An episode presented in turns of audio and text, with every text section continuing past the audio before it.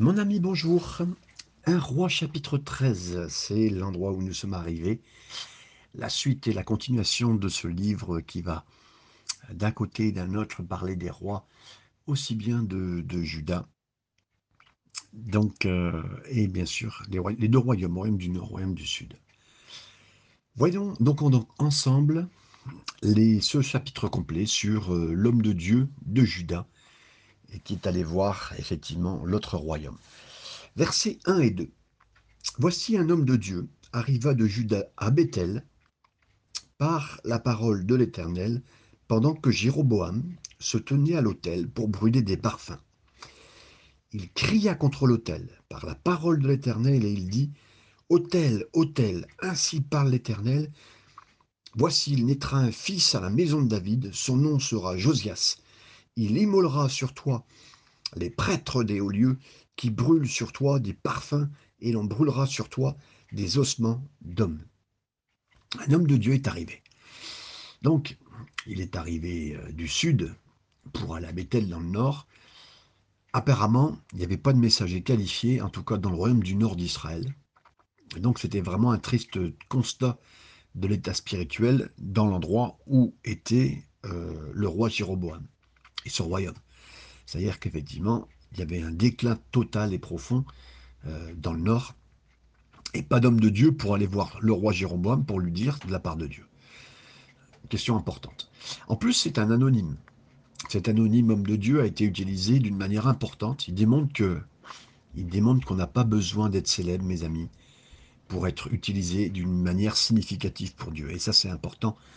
On a toujours l'impression que dans notre génération, ça y est, j'aimerais même pas donner de nom, mais des pasteurs inconnus aujourd'hui, ils ont fait ça, ils ont fait ça. Merci Seigneur pour eux.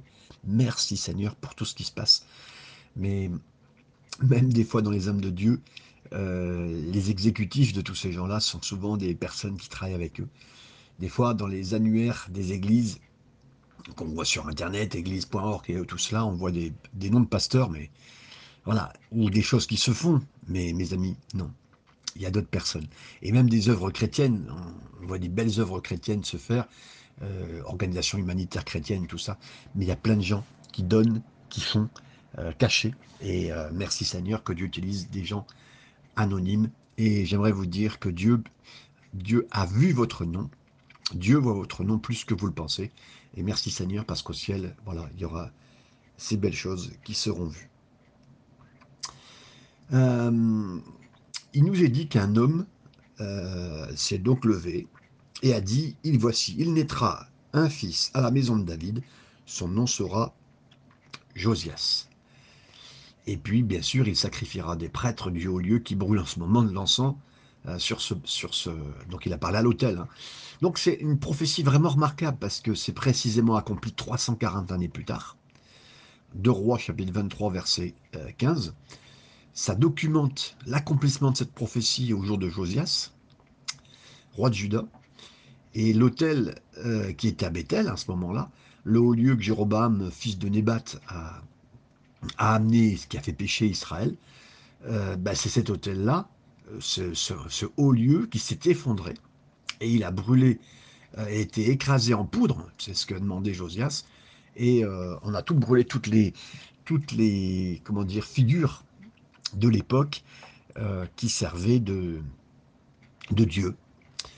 Donc voilà, il s'agissait plus qu'une déclaration de jugement contre l'autel, ça a également annoncé un jugement qui viendrait donc euh, par un chef de Juda, à la maison de David.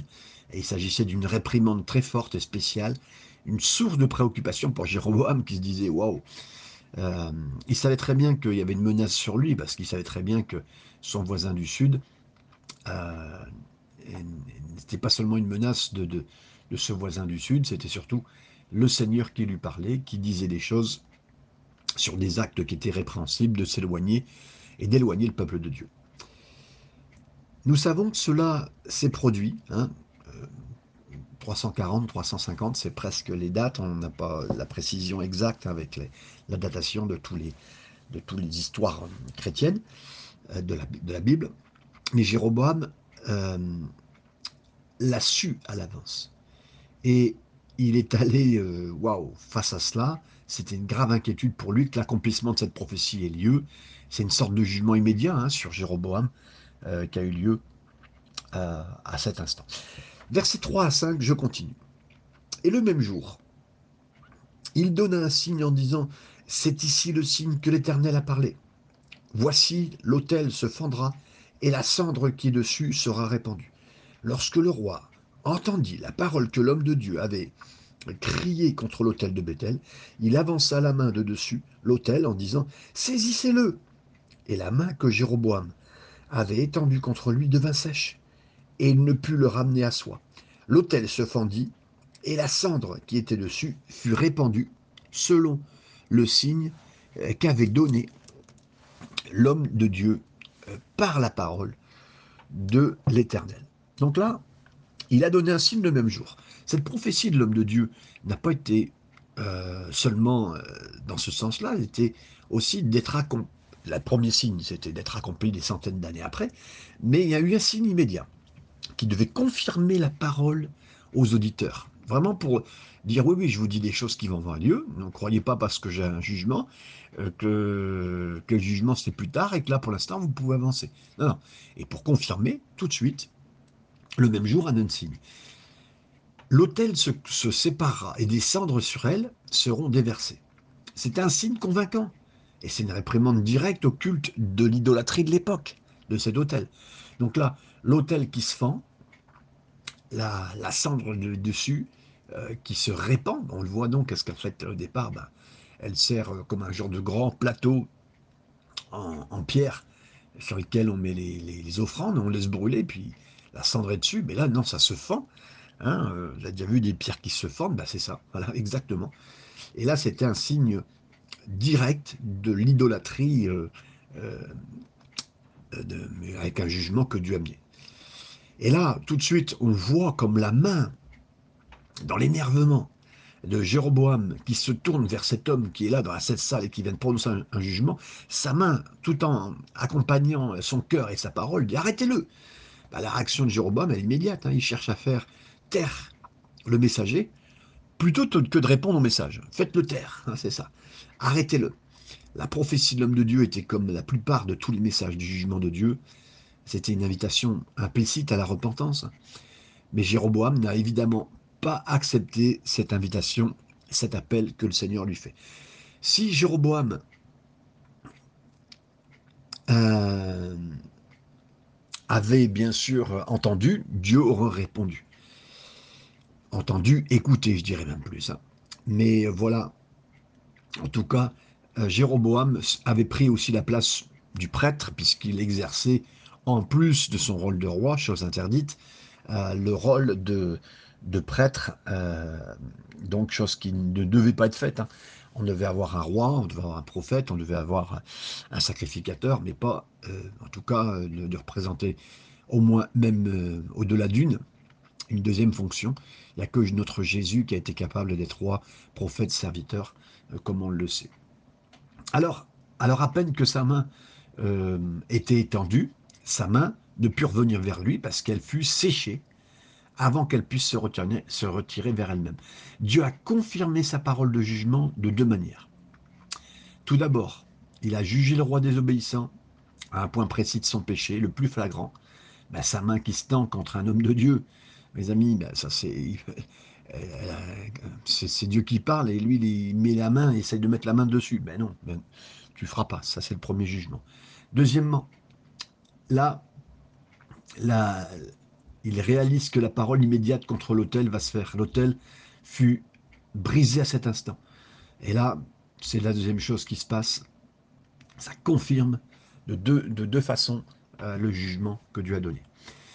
Dieu a fait en partie pour châtier Jéroboam pour avoir offert la violence au prophète du Seigneur, parce que euh, si on a une parole qui nous est donnée, une chose qui, qui permettrait de nous faire revenir, euh, voilà, il faut qu'il assume euh, cette partie de violence qu'il a, de colère qui sort contre lui. Et puis, euh, bien sûr, j'aimerais vous dire, le Seigneur protège tout prophète contre violence qui peut se faire contre lui. Et dans cet exemple, Dieu montre à quel point il ressent les blessures causées à ses, à ses serviteurs, à ses pasteurs, à tous ceux qui ont un cœur pour servir.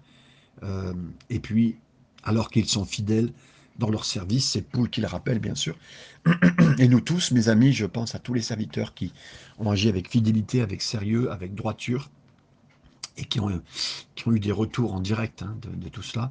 Donc, mes amis, vous pouvez dire la vérité, et merci Seigneur, vous pouvez la proclamer, vous pouvez amener un jugement de Dieu si Dieu le permet, mais en direct, vous pouvez vivre aussi euh, une certaine persécution, une certaine attaque, euh, des combats, des blessures assez fortes, mais on voit que le cœur du Seigneur est touché. La preuve, c'est que tout de suite, pour ce serviteur même inconnu, euh, ce serviteur anonyme, ce serviteur qu'on connaîtra jamais le nom, bah, il y a tout de suite une protection du Seigneur le concernant. La suite au, verset 6. Euh, alors le roi prit la parole et dit à l'homme de Dieu, Implore l'Éternel, ton Dieu, et prie pour moi, afin que je puisse retirer ma main. L'homme de Dieu implora l'Éternel, et le roi put retirer sa main, comme, euh, pardon, qui fut comme auparavant. Ah, tout de suite, euh, sous le jugement évident de Dieu, Jéroboam, qui lui a pourtant des veaux d'or, des hôtels comme là, mais aucun de ces veaux d'or, aucun de ces hôtels n'a de possibilité et de solution. Il savait que son seul espoir, c'était dans, l'éternel et dans son représentant. Donc là, il demande de l'aide et comme le montre les chapitres suivants, malheureusement, Jéroboam ne s'est jamais vraiment repenti. S'il le fait ici, c'est pour un moment, c'est pour recevoir quelque chose de Dieu tout de suite, et c'est pas de la repentance, c'est juste euh, l'état euh, de, de, sa situation physique qui fait qu'il demande quelque chose. Ce qui est très beau, mes amis, c'est que l'homme de Dieu, tout de suite, lui, il parle au Seigneur. Il demande, il implore Dieu pour euh, Jéroboam. Et tout de suite, la main de, de, cet homme fut restaurée. À son crédit, cet homme de Dieu, il a vraiment fait preuve de grâce, d'un cœur différent même s'il doit porter un jugement, vous savez, euh, bah, tout de suite son cœur est, prêt à prier pour la personne. Et là, c'est encore une fois une différence pour ceux qui sont durs dans la prédication, en disant oui, il faut prêcher la repentance. Non, mais oui, peut-être, mais tout de suite, cet homme de Dieu montre bien que son cœur est aussi dans la prière de la personne qui vient vers lui. Et il est rapidement passé euh, près d'être, pourtant il aurait dû être arrêté, hein, il aurait pu être arrêté, mais il, passe tout de suite de, euh, proclamateur à intercesseur euh, pour son persécuteur. C'est une grande miséricorde hein, que cet homme de Dieu a, surtout qu'il répond euh, à la prière que cet homme demande, il répond tout de suite par ça. Et Dieu fait cela en partie pour lui assurer euh, le coup qui était de Dieu, en partie, parce que s'il se, repentait vraiment de cette violence qu'il avait vue contre le prophète, ben, pour laquelle Dieu l'avait préparé, en partie, ben, la bonté de Dieu aussi pour lui, aurait pu le conduire. Là, Dieu permet que cet homme, Jéroboam, euh, puisse avoir la guérison, mais c'est pour lui montrer le chemin. Mais s'il continue euh, à, faire comme cela, eh ben, voilà, Dieu, guérira son cœur. Mais même en le guérissant tout de suite, en faisant ce qu'il faut sur sa main, euh, Jéroboam ne continue pas, n'a pas un cœur pour se repentir vraiment. Et là, ça laisse bien sûr Jéroboam euh, sans excuse, comme le signalera, Poule. Versets 7 à 10. L'homme de Dieu maintenant, on va le voir, va décliner euh, l'invitation de Jéroboam. Euh, le roi dit à l'homme de Dieu, Entre avec moi dans la maison, tu prendras quelque nourriture, je te donnerai un présent. L'homme de Dieu dit au roi, Quand tu me donneras la moitié de ta maison, je n'entrerai pas avec toi, je ne mangerai point de pain, je ne boirai point d'eau dans ce lieu-ci, car cet ordre euh, m'a été donné par la parole de l'Éternel, tu ne mangeras point de pain et tu ne boiras point d'eau, et tu ne prendras pas à ton retour le chemin par lequel tu seras allé. Et il s'en alla par un autre chemin. Il ne prit pas à son retour le chemin par lequel il était venu à Bethel. Donc là, Dieu lui avait dit, voilà, euh, tu ne prendras pas le chemin de, retour, tu ne mangeras pas. Voilà. Et puis, dedans bien tombé, Jéroboam lui demande, dit, je vais te donner une récompense. Jéroboam, rapidement et naturellement, compte tenu des circonstances embarrassantes, entre guillemets, mais maintenant, lui, par contre, il va embrasser l'homme de Dieu comme un ami. Il voulait le rafraîchir, le récompenser, euh, sans aucune repentance au péché que l'homme de Dieu avait dénoncé. Et là, l'homme de Dieu a refusé l'invitation sur la base qu'il avait un avertissement antérieur de Dieu. Il ne devait pas accepter l'invitation de Jéroboam et démontrer par là qu'il ne voulait avoir aucune communion donc avec lui et son idolâtrie. Donc c'était un point important et c'est ce que le Seigneur bien sûr nous apprend. On peut bénir des gens, on peut leur parler, mais la communion avec eux, et en plus là, il n'y a aucune repentance, hein, donc euh, euh, c'était essentiel qu'il ait un éloignement de cette personne. Versets 11 à 17, maintenant voici cet homme que nous ne connaissons pas le nom, va vivre la désobéissance et la mort. Versets 11 à 17. Or, il y avait un vieux prophète qui demeura à Bethel. Ses fils vinrent lui raconter toutes ces choses que l'homme de Dieu avait faites à Bethel ce jour-là, et les paroles qu'il avait dites au roi. Lorsqu'ils en eurent fait le récit à leur père, il leur dit Par quel chemin s'en est-il allé? Ses fils avaient vu que avaient vu par quel chemin s'en était allé l'homme de Dieu, qui était venu de Juda. Et il dit à ses fils Scellez-moi l'âne. Ils lui scellèrent l'âne, et il monta dessus. Il alla après l'homme de Dieu, et il le trouva assis sous un térébinthe. Il lui dit Es-tu l'homme de Dieu qui est venu de Juda? Il répondit Je le suis. Alors il lui dit Viens avec moi à la maison, et tu prendras quelque nourriture. Mais il répondit, Je ne puis ni retourner avec toi, ni entrer chez toi. Je ne mangerai point de pain, et je ne boirai point d'eau avec toi dans le lieu-ci. Car il m'a été dit, par la parole de l'Éternel, Tu n'y mangeras point de pain, et tu n'y boiras point d'eau, et tu ne prendras pas à ton retour le chemin par lequel tu seras, tu seras allé. Donc voilà, il y a un ancien prophète, un vieux prophète qui habite à Bethel. Ça semble euh, que c'était un prophète fidèle à l'Éternel. Dans le contexte de l'époque, il peut être fidèle, mais dans quelle situation euh, il est, hein, dans un endroit très difficile, et Dieu ne l'a pas utilisé. Ça démontre que toutes les personnes pieuses n'ont pas toutes quitté Israël pour Judas. Certains sont toujours restés derrière. Probablement euh, un prophète du Seigneur qui était tombé euh, dans une situation un peu, plus dure. Peut-être c'était peut-être lui-même éloigné de la base, hein, comme certains. Et en tout cas, il perdra même la connaissance du vrai Dieu jusqu'à se joindre, je joigne, pardon, à Jéroboam avec ses idolâtries. C'est Clark qui le précise, puisque Dieu en plus ne l'utilisera pas euh, pour euh, lui rappeler son éloignement et puis l'utilisation d'autels et de dieux qui n'ont rien à voir. Il lui dira, bah, rentre chez moi et viens manger euh, un bout de pain. Hein. D'abord, il l'a trouvé, vous l'avez vu, il l'a trouvé sous un arbre, c'est-à-dire qu'effectivement, il n'a pas mangé depuis plusieurs jours, il a écouté ce que Dieu lui a demandé. Euh, il l'a rattrapé avec son âne, on, voit, bon, il a réussi à, revenir jusqu'à lui, et il lui dit maintenant, bah, viens manger, et manger du pain, et viens chez moi. Le prophète de Bethel, il invite cet homme euh, au, nom de Dieu chez lui, euh, comme Jéroboam l'avait invité. Mais l'homme de Dieu refuse, hein, sous la, bah, la, même raison qu'il a refusé à Jéroboam. Dieu lui a laissé spécifiquement de retourner à Judas sans accepter l'hospitalité et de retourner par un autre chemin, euh, comme il l'avait dit au verset 10. Versets 18 et 19. Et il lui dit, Moi aussi je suis prophète comme toi. Et un ange m'a parlé de la part d'Éternel et m'a dit, ramène-le avec toi dans ta maison et qu'il mange du pain et boive de l'eau. Il lui mentait. Verset 19. L'homme de Dieu retourna avec lui et il mangea du pain et but de l'eau dans sa maison. Il lui mentait. Le prophète de Bethel a donné un, comment dire, un mensonge, un faux mot qui venait de Dieu, en essayant de persuader l'homme de Dieu, de Judas, de changer son chemin et de faire exactement ce que, Dieu lui a dit à lui. Hein. Comme il a trouvé l'homme de Dieu assis sous un chêne, euh, certains disent un térébinthe, hein, ça, dépend des, traductions, euh, faible, fatigué, euh, à jeun, il n'y avait pas de rafraîchissement, ben là, on va dire que c'est c'est son humanité qui, aurait pu l'amener à pratiquer cette tromperie, hein, afin de le persuader et de prendre un peu de rafraîchissement, comme Clark le précise. Mais son péché était grand, car il n'a pas seulement dit un mensonge, ce vieux prophète, il l'a prémédité dans son cœur.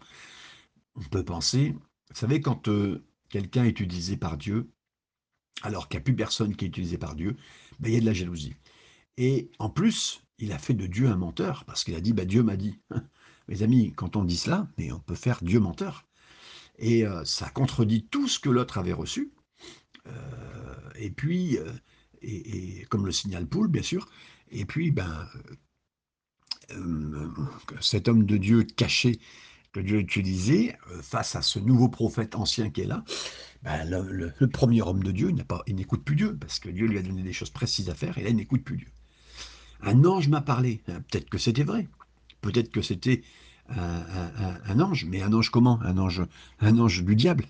Parce que Satan et ses messagers peuvent aussi apparaître comme des anges de lumière, la Bible le dit, 2 Corinthiens, euh, chapitre 11, versets 14 à 15. Et peut-être certains disent, bah oui, mais oui, si on commence à être appelé par euh, des anges de, qui, qui, nous feront croire qu'ils sont des anges de lumière, mes amis, la vraie chose, c'est qu'il n'y aura jamais de choses qui pourront être dites par, même par un ange, même trompeur, entre guillemets, ou même un homme de Dieu, qui soit en contradiction avec ce que Dieu dit dans sa parole. C'est le point. Le point est issu là. Euh, et c'est là où un grand avertissement est donné dans ce chapitre, euh, de ne pas nous éloigner de ce que Dieu peut nous dire et de ce que il nous a dit. Et là, bien sûr, dans l'Ancien Testament, euh, on a une version d'une personne qui a reçu quelque chose du Seigneur pour écouter, pour parler. Et là, dans ces instants, il s'éloigne de ce que Dieu lui a dit. Dieu lui a donné des choses précises, et Dieu ne va pas se contredire, mes amis, comme Dieu ne se contredira pas la parole de Dieu. Donc euh, là, là où est le point de ce, de ce jeune prophète euh, anonyme, euh, il, aurait, il a très bien commencé, malheureusement, il finit mal. Alors il s'est retourné vers lui, il a mangé du pain dans sa maison et il a bu de l'eau. L'homme de Dieu de Judas a écouté le mensonge du prophète Bethel il l'a fait pour plusieurs raisons. Hein. Le prophète de Bethel était, était probablement âgé, hein, donc un ancien prophète, comme le, dit le verset 11. Il avait du respect pour l'homme de Dieu. Le prophète de Bethel, euh, il s'est identifié avec euh, l'homme de Dieu. Moi aussi, je suis un prophète, comme tu es. Le prophète de Bethel, il a revendiqué une expérience spectaculaire. Il dit Un ange m'a parlé. Hein. Mes amis, il pourrait être plus ancien que nous, nous dire qu'un ange nous a parlé. Euh, on, on ne l'écoutera pas. Et toutes ces choses-là sont bien claires pour nous pour nous parler, si c'est pas la parole de Dieu, pour nous c'est la parole la plus ancienne et la plus sage, et la plus simple. Elle peut, elle peut même être contredite par des plus âgés, par des anges, par qui on veut. C'est voilà. Et le prophète de Bethel, après cette expérience, dit en plus, euh, il a prétendu parler pour l'Éternel. Il dit ah, je parle de la part de Dieu. Ben oui, mais tu peux dire tout ce que tu veux, mon ami. Voilà. Donc euh, euh, c'est, vous savez, à force de, on garde la vérité dans nos mains on s'en éloignera pas, euh, d'un côté ou d'un autre. Euh, le prophète de Bethel semblait pas être un idolâtre, hein, qui devait être évité. Donc, euh, bah, il s'est dit, moi, je vais aller manger dans sa maison. Le prophète de Bethel, il n'a pas offert de récompense, juste la simple nourriture. Et voilà. Peu importe à quel point cette incitation était naturelle et séduisante, c'était du devoir de l'homme de Dieu d'y résister, de suivre la parole de Dieu pour guider ses actions et de percevoir autre chose euh, que ce qu'il y a une directe parole du Seigneur à l'Esprit de Dieu. À ce stade-là, c'est un échec qui met sa vie en péril en tant qu'homme de Dieu. Et quand on a reçu un commandement direct, euh, frais de la, de, la lèvre de, de, Jésus pour nous, eh ben on doit agir avec ça, mes amis.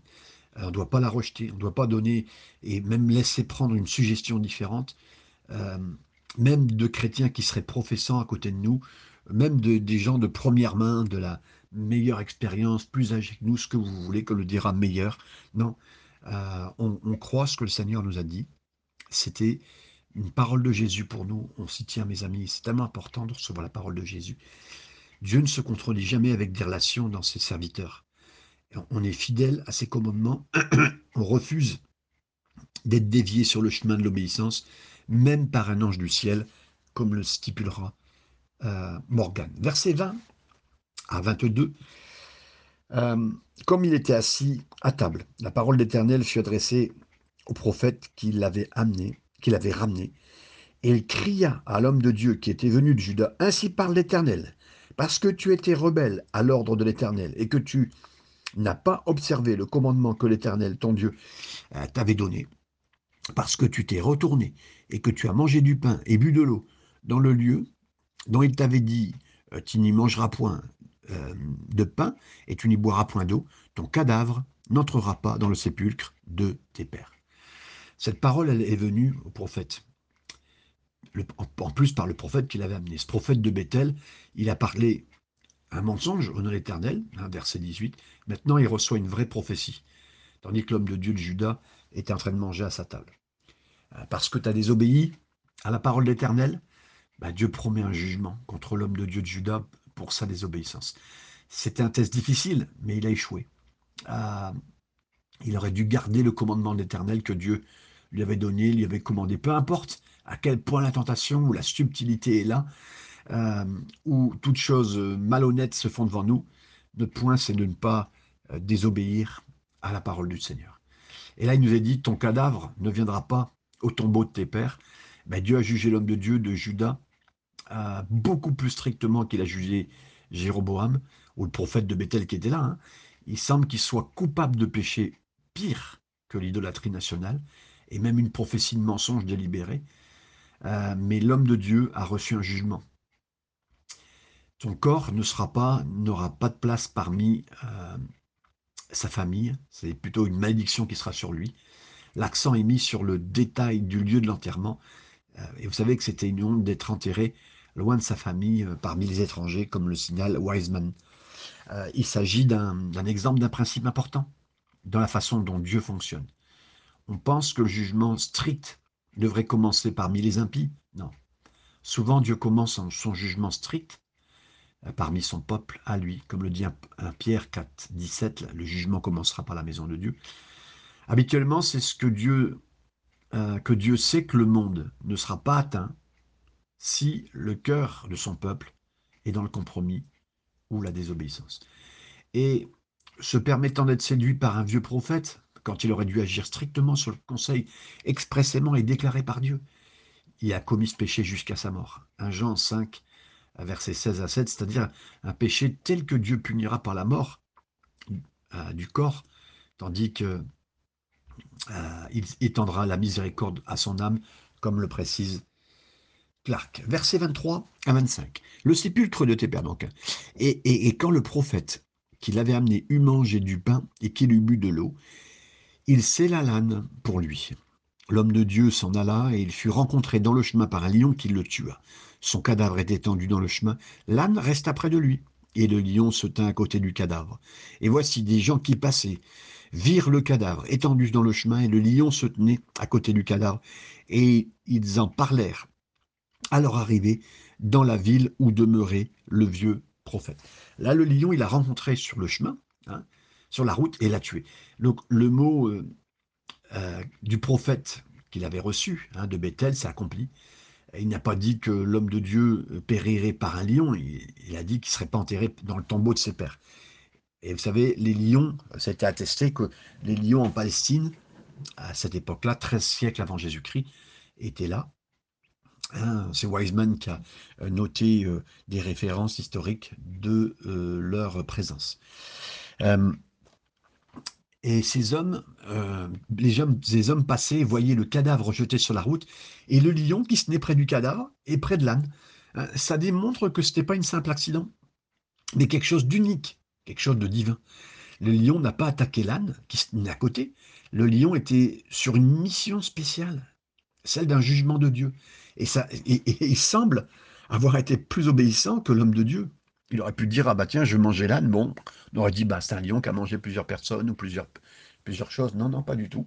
On voit vraiment cette différence. Et c'est là où ça fait toute cette grande euh, différence. Les derniers versets. Euh, et voici des gens qui passaient, virent le cadavre étendu sur le chemin et le lion se tenant à côté près du cadavre. Euh, ils parlèrent à l'arrivée dans la ville qui demeurait le vieux prophète. Lorsque le prophète qui avait ramené du chemin l'homme de Dieu lui a pris, il dit, c'est l'homme de Dieu qui a été rebelle à l'ordre de l'Éternel. Et l'Éternel l'a livré au lion qui l'a déchiré et l'a fait mourir selon la parole que l'Éternel lui avait dite. Puis S'adressant à ses fils, il dit Scellez-moi l'âne. Ils le scellèrent et il partit. Il trouva le cadavre étendu dans le chemin et l'âne et le lion qui se tenaient à côté du cadavre. Le lion n'avait pas dévoré le cadavre et n'avait pas déchiré l'âne. Le prophète releva le cadavre de l'homme de Dieu, le plaça sur l'âne et le ramena, et le vieux prophète rentra dans la ville pour le pleurer et pour l'enterrer. Il mit son cadavre dans le sépulcre, et l'on pleura sur lui en disant Hélas, mon frère, après l'avoir enterré, il dit à ses fils Quand je serai mort, vous m'enterrerez dans le sépulcre où est enterré l'homme de Dieu.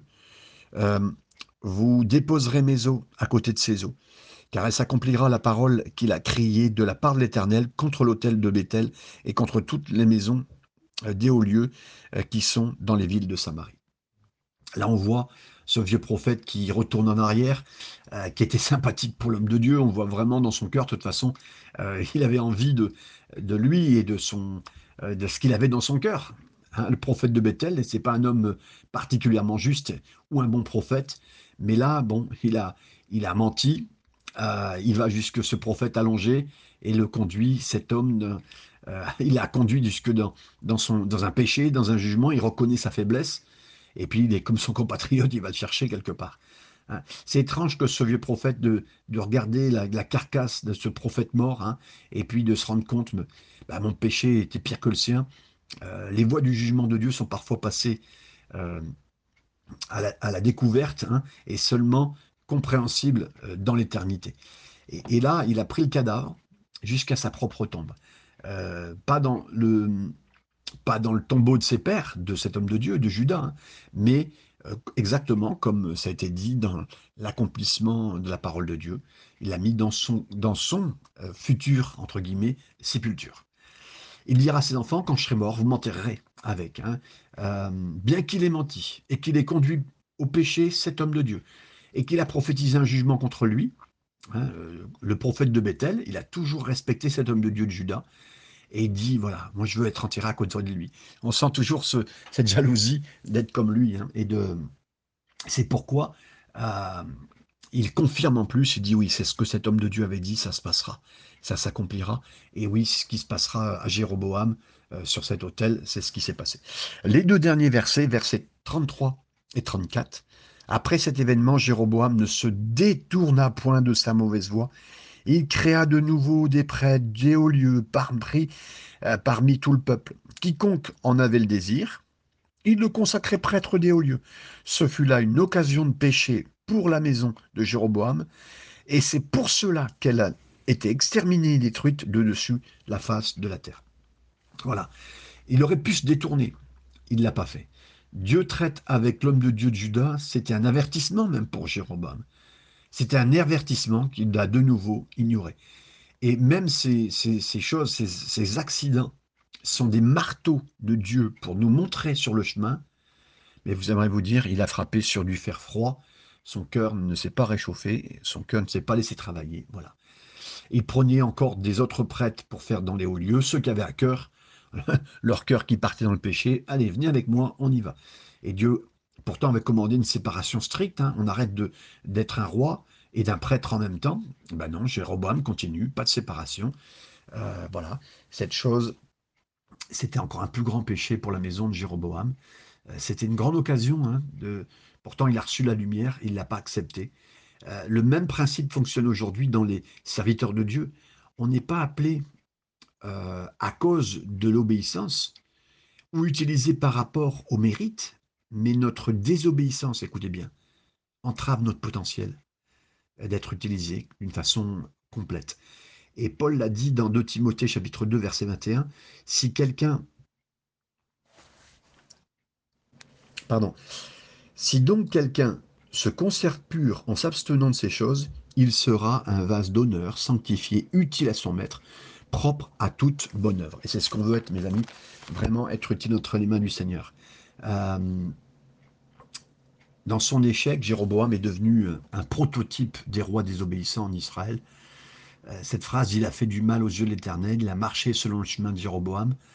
Voilà, ça a été plusieurs fois utilisé parce que euh, voilà, plusieurs rois ont continué.